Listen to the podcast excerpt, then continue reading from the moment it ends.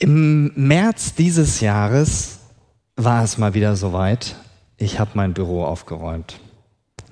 Es war nötig und ähm, mir fällt das manchmal nicht so ganz direkt auf und dann ist so ein Hinweis von außen ganz gut.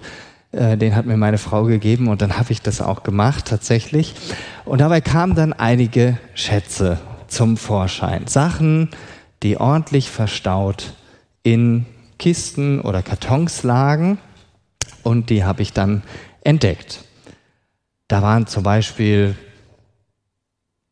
ein kleines Mischpult bei, ein Mikrofonständer, der ziemlich klobig war, den habe ich zwar ab und zu gebraucht, aber ja, Kabel, Mikrofone, ein Effektgerät für die Gitarre, was ich schon, keine Ahnung, 15 Jahre nicht mehr gebraucht hatte. Eigentlich gute Sachen. Noch ein Diktiergerät, äh, so eins mit einer Mikrokassette, wer kennt sowas noch, ja, wo man was draufsprechen konnte, habe ich mir im Studium mal gekauft. Das ist jetzt schon äh, knapp 20 Jahre her. Lange her. Gute Sachen. Zu schade zum Wegschmeißen, also habe ich sie auf bekannten Plattformen im Internet eingestellt und zu Verkauf angeboten und siehe da, manche Sachen waren ruckzuck verkauft. Wer bei der einen Sache, ich glaube, ich habe die zehn Minuten eingestellt gehabt, dann rief jemand an. Da kriegte ich die erste Nachricht. Dachte ich, wow, das macht ja richtig Spaß, das Ausmisten. Das äh, lohnt sich ja auch noch. Und dann können Leute mit den Dingen noch was anfangen und ich muss sie nicht einfach wegschmeißen, sondern krieg dafür sogar noch was. Das war richtig cool.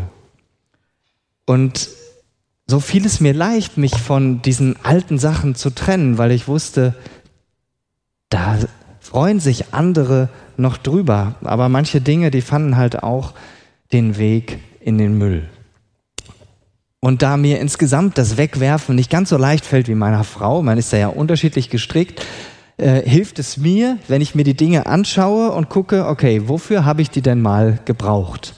Und das wertzuschätzen, zu sagen, ja, das war gut, dass ich die hatte, und dann aber auch zu sagen, okay, jetzt ähm, dürft ihr auch manchmal auch den Weg in Ablage P oder zum Elektroschrott oder wo das auch hinkommt, finden. Und dann fällt mir das auch leichter, mich davon zu trennen. Und so hatte ich auch Platz für Neues. Zum Beispiel ein kleines ähm, Stativ, was ich auf den Tisch stellen kann, wo ich mein Mikrofon reinklemme und wo ich, was ich dann ähm, regelmäßiger nutze, um vielleicht die eine oder andere Aufnahme zu machen am Rechner. Und das macht dann richtig Freude und das steht aufgeräumt auf dem Schrank und es ist richtig gut. Und es wurde ja gerade schon genannt, äh, der Titel der Predigt, vielleicht hast du dich gefragt, was um alles in der Welt heißt dieser Titel Alles gut Knut? Und was das heißt, sehen wir jetzt in dem Video, was jetzt eingespielt wird. In Schweden begehen wir das Ende der Weihnachtszeit mit einem Fest, das Knut genannt wird. Das ist traditionell die Zeit, in der wir Schweden uns von den Weihnachtsbäumen verabschieden, um mehr Platz zu schaffen. Für neue Möbel zum Beispiel. Vor allem, wenn man jetzt die Sonderangebote bei IKEA sieht. Also, halten Sie die Augen auf. Wenn ihr euch wundert, äh, wieso die Bildqualität so schlecht war, das löse ich gleich noch auf. Ähm, das ist eben dieses besagte Fest Knüt, ja, mit so einem leichten Ü.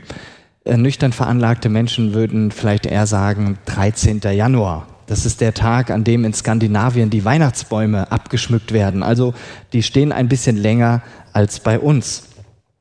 Und früher war es so, dass dann nicht Goldlametta oder Lichterketten und Kugel dran hing, sondern da hingen Süßigkeiten dran in verschiedener Form. Und deshalb war dieser Tag Knüt besonders bei den Kindern heiß begehrt. Sie tanzten noch einmal gemeinsam um den Tannenbaum und dann gab es das Julgranzplundering. Und als Nicht-Schwede verstehe ich das sogar. Jul heißt im Nord- äh, oder im skandinavischen Raum das Weihnachtsfest da wurde der Weihnachtsbaum geplündert. Eine großartige Sache. Doch die Art des Baumschmucks, die hat sich irgendwann verändert und damit auch die Bedeutung dieses Tages.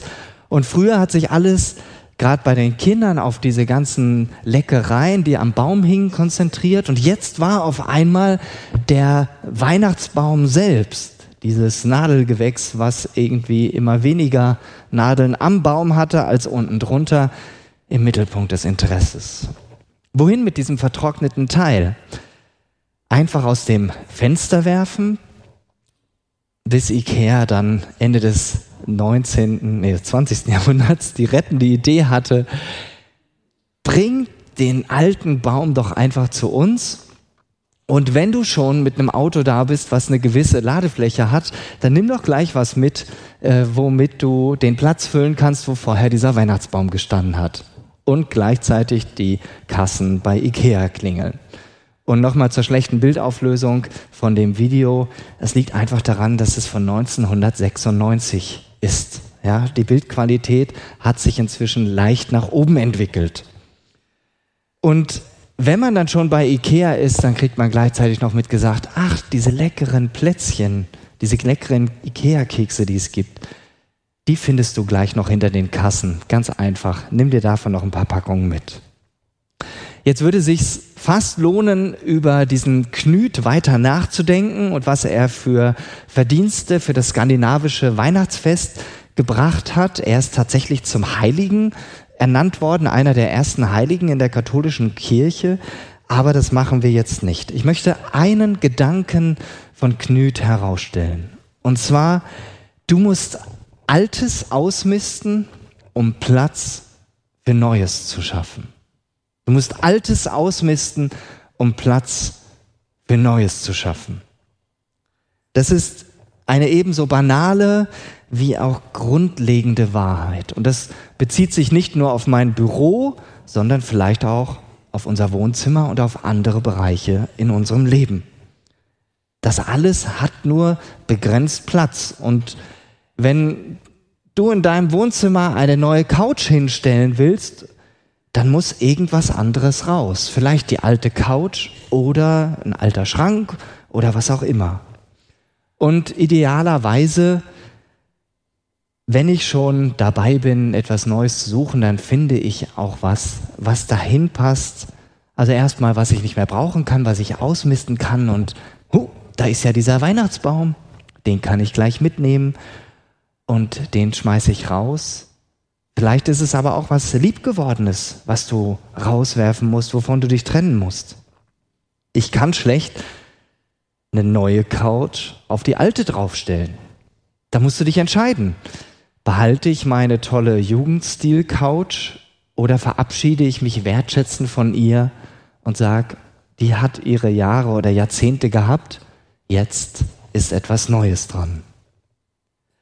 Wenn wir dieses Jahr darüber nachdenken, wie wir Weihnachten neu erleben können, dann gibt es darauf nicht nur eine Antwort. Wir werden in den kommenden Wochen mehrere Antworten darauf finden. Aber die erste Antwort, die erste Antwort lautet, um Platz zu schaffen für etwas Neues, musst du Altes aussortieren. Wenn du Weihnachten neu erleben möchtest, dann musst du dich von gewohntem trennen und auf etwas Neues einlassen. Ein Zitat, was Albert Einstein zugeschrieben wird, aber was er sehr wahrscheinlich nicht gesagt hat, ist, die Definition von Wahnsinn ist, immer das Gleiche zu tun und dann darauf zu hoffen, dass etwas anderes hinten bei rauskommt. Also andere Ergebnisse zu erwarten. Wenn du zum Beispiel ein dabei bist, Plätzchen zu backen ja, und die schmecken total versalzen. Und du machst es beim nächsten Mal genauso wie vorher und dann wieder und erwartest, dass es irgendwann süß wird, dann würde ich sagen, dann machst du grundlegend etwas falsch. Das würde ich vielleicht nicht als Wahnsinn bezeichnen, aber eher als dumm. Was will ich damit sagen? Wenn du Weihnachten neu erleben möchtest, dann musst du etwas an der Rezeptur verändern. Nicht unbedingt das komplette Rezept, vielleicht eine Zutat auswechseln. Mal probeweise, vielleicht nur dieses Jahr und dann schauen, was passiert. Und es gibt in der Bibel mehrere Geschichten von Menschen, die Jesus auffordert, etwas an der Rezeptur zu ändern. Und eine dieser Geschichten, die begegnet uns im Johannesevangelium in Kapitel 3.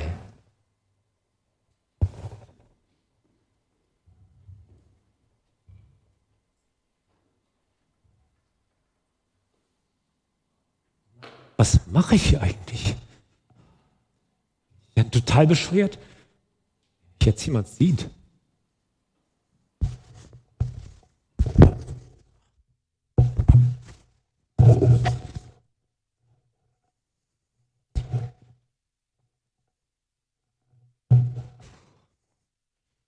Schleiche ich hier heimlich nachts durch die Stadt, damit keiner mitbekommt, was ich vorhabe. Das, das wäre auch wirklich sehr unangenehm, wenn jetzt hier einer meiner Kollegen auftauchen würde. Na, Nikodemus, so spät noch unterwegs, wo soll es denn hingehen? Ja, was würde ich dann sagen? Weiß nicht. Ja. Wahrscheinlich, äh, wenn ich Pech habe, würden sie denken, ich hätte eine Geliebte oder, oder würde sonst irgendwas Geheimnisvolles tun. Naja. Vielleicht sollte ich einfach die Wahrheit sagen. Einfach. Wisst ihr was? Ich will wissen, was es mit diesem Jesus auf sich hat. ja, ja da würde es natürlich einen Aufschrei geben, klar. Und, und was für einen? Du, Nikodemus, du, einer der führenden Männer unseres Landes, ein Gelehrter, ein, ein geistlicher Führer, du interessierst dich für diesen umstrittenen Rabbi mit, mit all seinen äh, komischen Ideen und mit seinen Träumen von einer Welt voller Liebe. Hey, was ist los mit dir, Nikodemus? Hast du eine Midlife-Crisis? Ja, toll. Das, ja, vielleicht, vielleicht würde ich antworten, hey, habt euch nicht so. Das, das ganze Land redet von diesem Mann. Das ist doch so, dass sich alle fragen, ob da vielleicht mehr hintersteckt. Wisst ihr was? Ich möchte mir mein eigenes Bild bilden, nicht den ganzen wilden Gerüchten und den Vorurteilen glauben. Soll ich euch was sagen? Ich kenne mittlerweile schon einige, die glauben, dass dieser Jesus ein von Gott gesandter Lehrer ist. Ich will ihn einfach kennenlernen.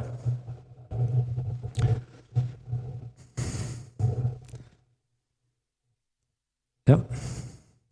Vielleicht würde ich auch spontan die Wahrheit sagen. Ja, es hat auch mit mir persönlich zu tun, dass ich hier bin. Da ist dieses Gefühl, dass da mehr sein könnte in meinem Leben. Ich weiß gar nicht so genau was. Mehr Leidenschaft, mehr Neugierde, mehr Hoffnung mehr Sinn. Ja, und das, das würde ich, das würde ich Jesus fragen, ob er eine Antwort für mich hat. Ja. Oh, oh, hier ist es, glaube ich, schon. Hier ist Jesus heute Abend zu Gast. Ah. Also dann.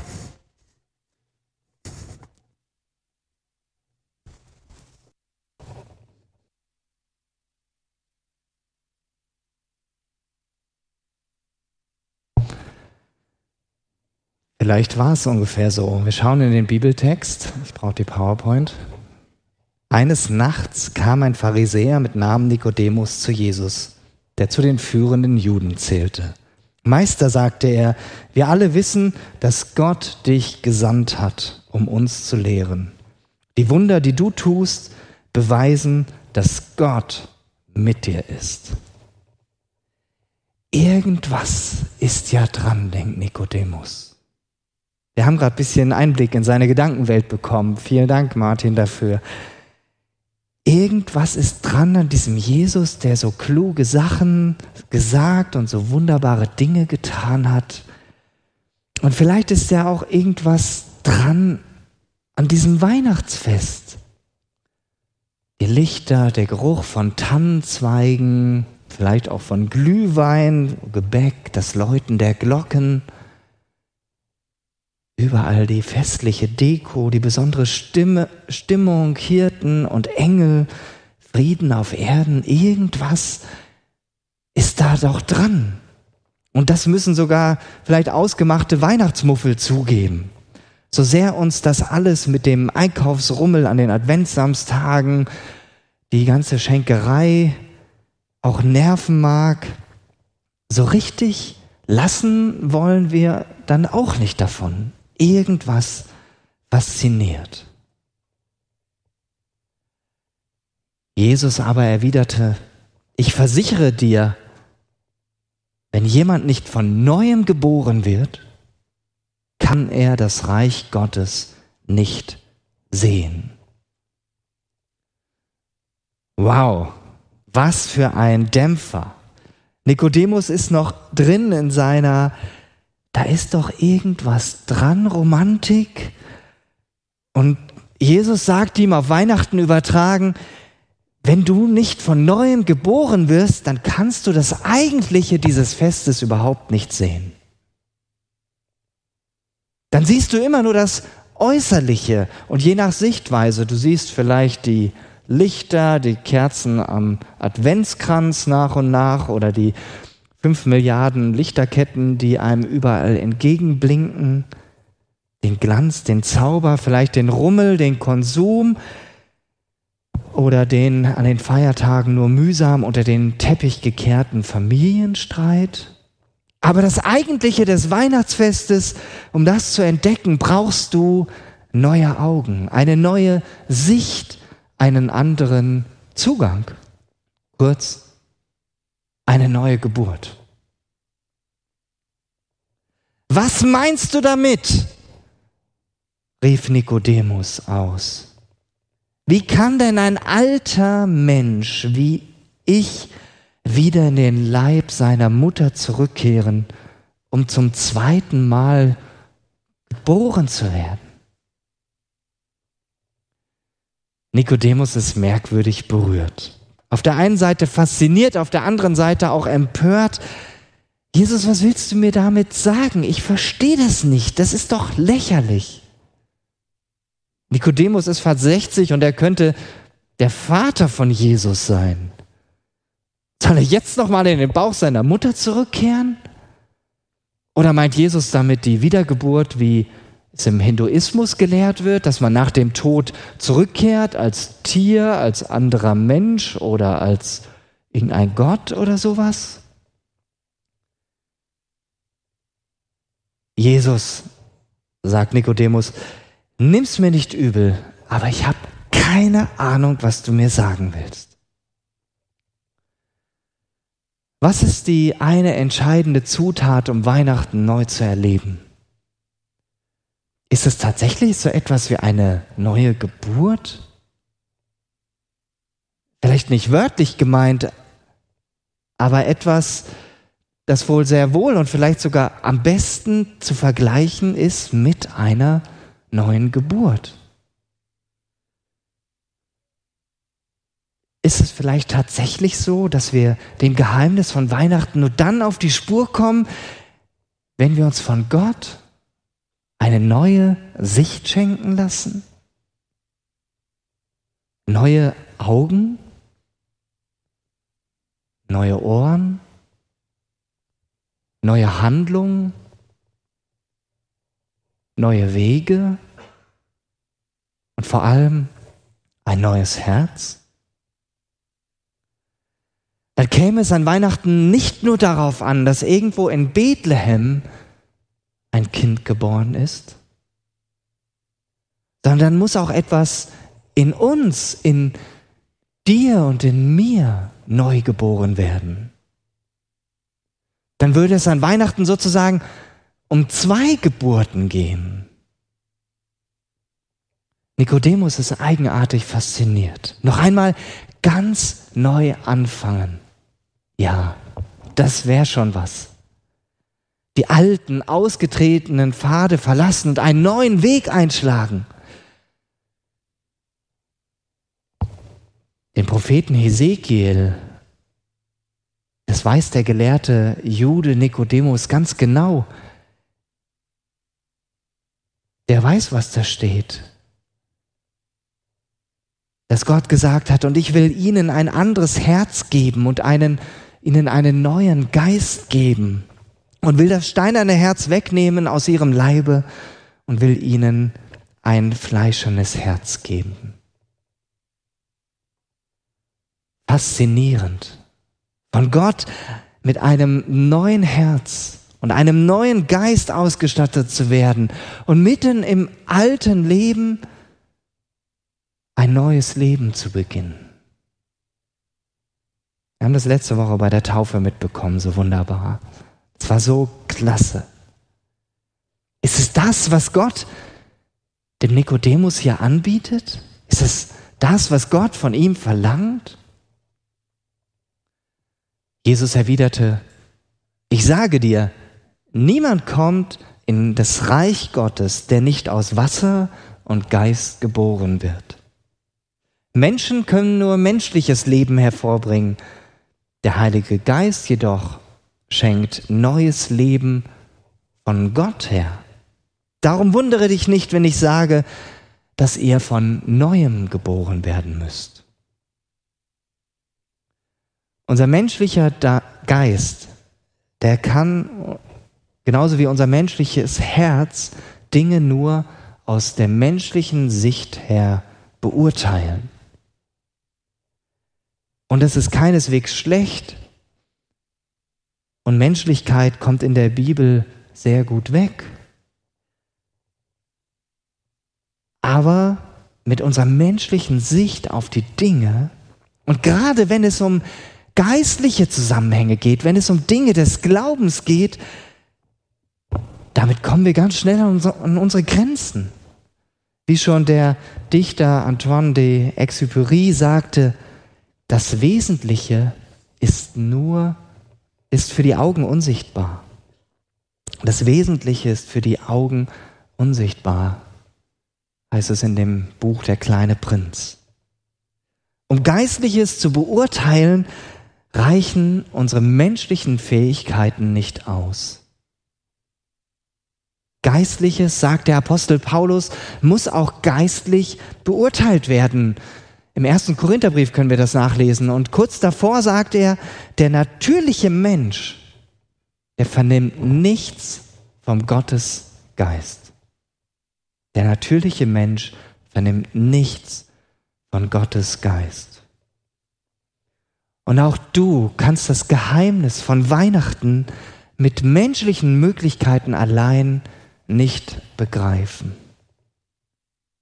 Und ich denke, deshalb versuchen wir Menschen ja so unglaublich viel auf die Beine zu stellen, um Weihnachten, wer weiß, wie toll zu machen, aber es bleibt äußerlich.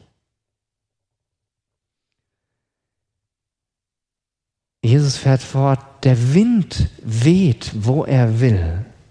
Du hörst ihn zwar, aber du kannst nicht sagen, woher er kommt und wohin er geht.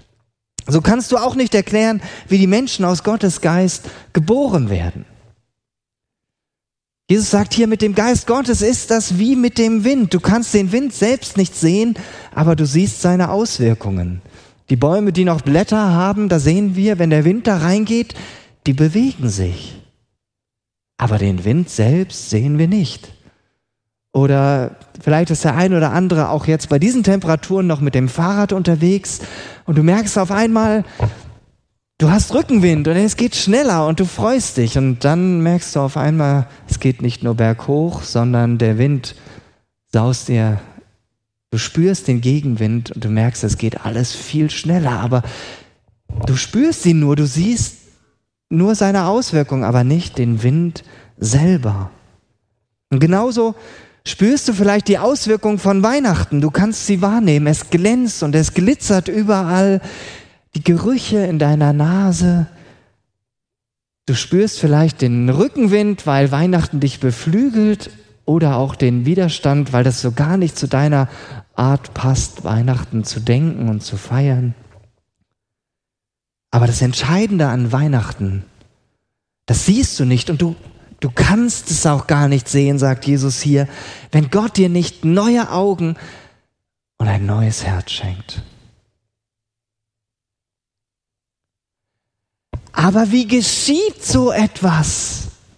fragte Nikodemus. Und Jesus antwortete, du bist ein angesehener Lehrer Israels und trotzdem weißt du das nicht?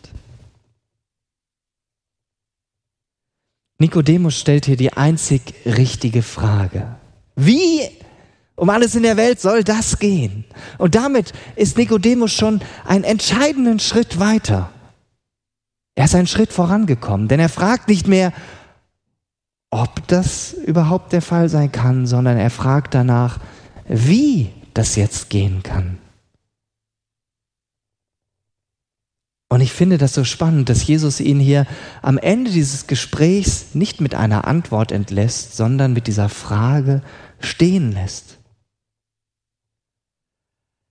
Es gibt gerade in Bezug auf den Glauben oder im religiösen Bereich so viele Antworten, die nicht tragen, die vielleicht oberflächlich sind, die vorschnell sind, die aber im tiefsten und letzten nicht unser Fundament bilden.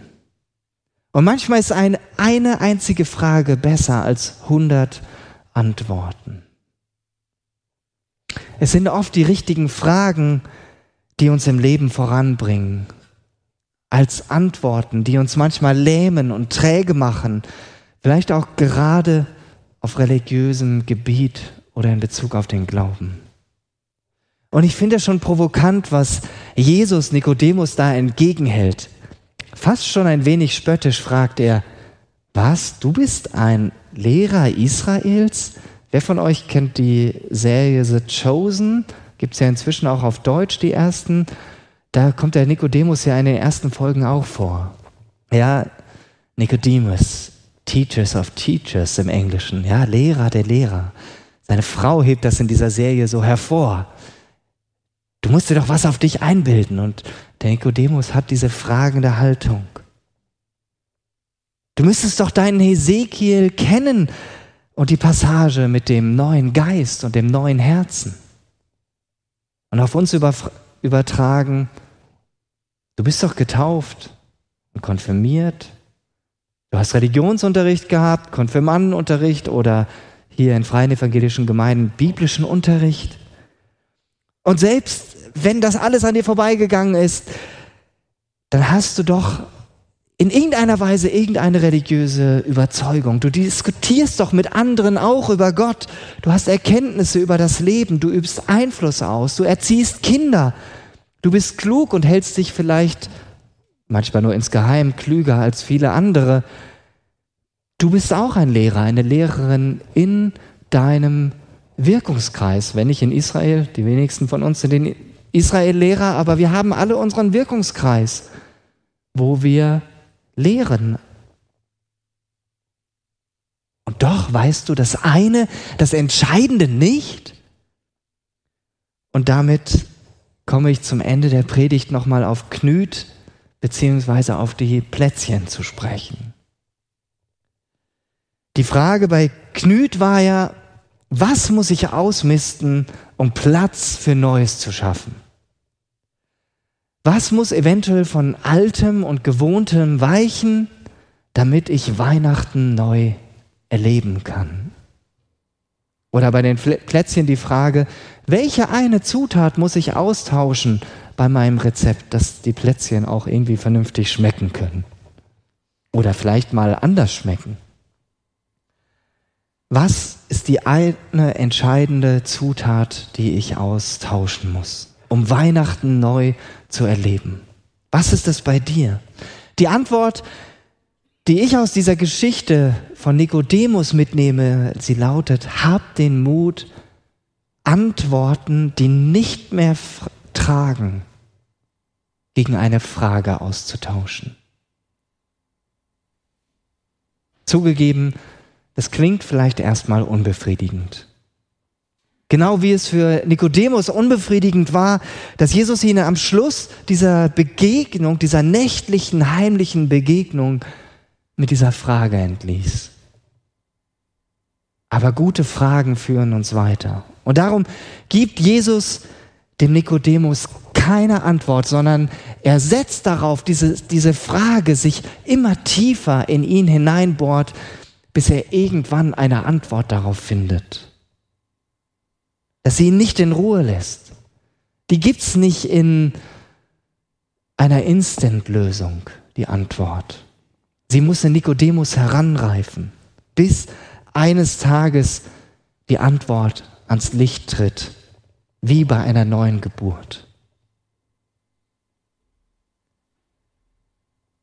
Ja, es braucht eine neue Geburt. Nicht nur damals in Bethlehem, wo Jesus zur Welt kam, sondern auch in dir und in mir muss etwas neu geboren werden. Und wir wissen von Nikodemus, das lesen wir im weiteren Verlauf des Neuen Testamentes, dass er sich später der Jesus-Begegnung angeschlossen hat. Wann genau können wir gar nicht sagen, aber es war wohl einige Jahre später. Vielleicht war es genau diese eine einzige Frage, die ihn nicht in Ruhe gelassen hat. Die Frage, die uns auch helfen kann, Weihnachten neu zu erleben. Und diese Frage lautet, wie kann das geschehen, dass ich von neuem geboren werde? Dass ich eine neue Sicht für die Dinge geschenkt bekomme. Nicht nur von Weihnachten, auch von mir selbst, für meine Mitmenschen, für mein Leben, für meinen Lebensauftrag. Eine neue Sicht von Gott, von Jesus. Wie kann ich ein neues Herz und einen neuen Geist geschenkt bekommen? Neue Augen und neue Ohren. Füße, die neue Wege gehen und Hände, die neue Dinge tun. Und Worte, neue Worte für meinen Mund. Und sie lässt sich nicht einfach instantmäßig beantworten, diese Frage. Und doch könnte diese Frage das größte Weihnachtsgeschenk für uns überhaupt bedeuten. Wenn wir es zulassen, dass diese Frage in uns arbeitet, wenn du diese Frage mitnimmst nach Hause in die nächste Woche hinein und dir diese Frage immer wieder stellst. Und das ist ja jetzt auch nicht der erste, der einzige Gottesdienst, sondern der erste Gottesdienst in dieser ganzen Adventszeit. Und wir werden noch weitere Anstöße bekommen an den nächsten Sonntagen bis an Heiligabend hin. Und da auch noch die ein oder andere Antwort finden. Aber heute geht es erstmal um diese eine Frage. Ist es möglich, mitten in unserem alten Leben etwas ganz Neues von Gott her zu beginnen? Diesen alten, stacheligen Tannenbaum rauszuwerfen und gegen etwas Neues einzutauschen, was noch nie da gewesen ist, was du vielleicht auch nie erwartet hättest, damit du Weihnachten ganz neu erleben kannst. Fest steht, aus menschlichen Möglichkeiten können wir das nicht heraus. Wir können uns noch so sehr anstrengen. Kannst dir noch so sehr den Kopf zerbrechen. Es muss von oben her, von Gott herkommen. Und darum möchte ich dich, möchte ich euch nicht nur mit dieser Frage hier heute zurücklassen, sondern auch mit einem Gebet. Guter Gott, du bietest uns nicht mehr und nicht weniger an als eine neue Geburt, ein neues Leben mitten im Alten. Ein neues Herz, einen neuen Geist, eine neue Sicht neue Worte, Wege und Taten. Sollte das tatsächlich möglich sein? Das erschreckt und fasziniert uns gleichermaßen. Aber bitte brenne du diese Frage in unser Herz, damit sie uns nicht in Ruhe lässt. Die Frage, die nur du beantworten kannst und die du in, uns beantworten wirst, wenn wir sie dir mit aller Leidenschaft stellen. Jesus, lass uns Weihnachten neu erleben. Amen.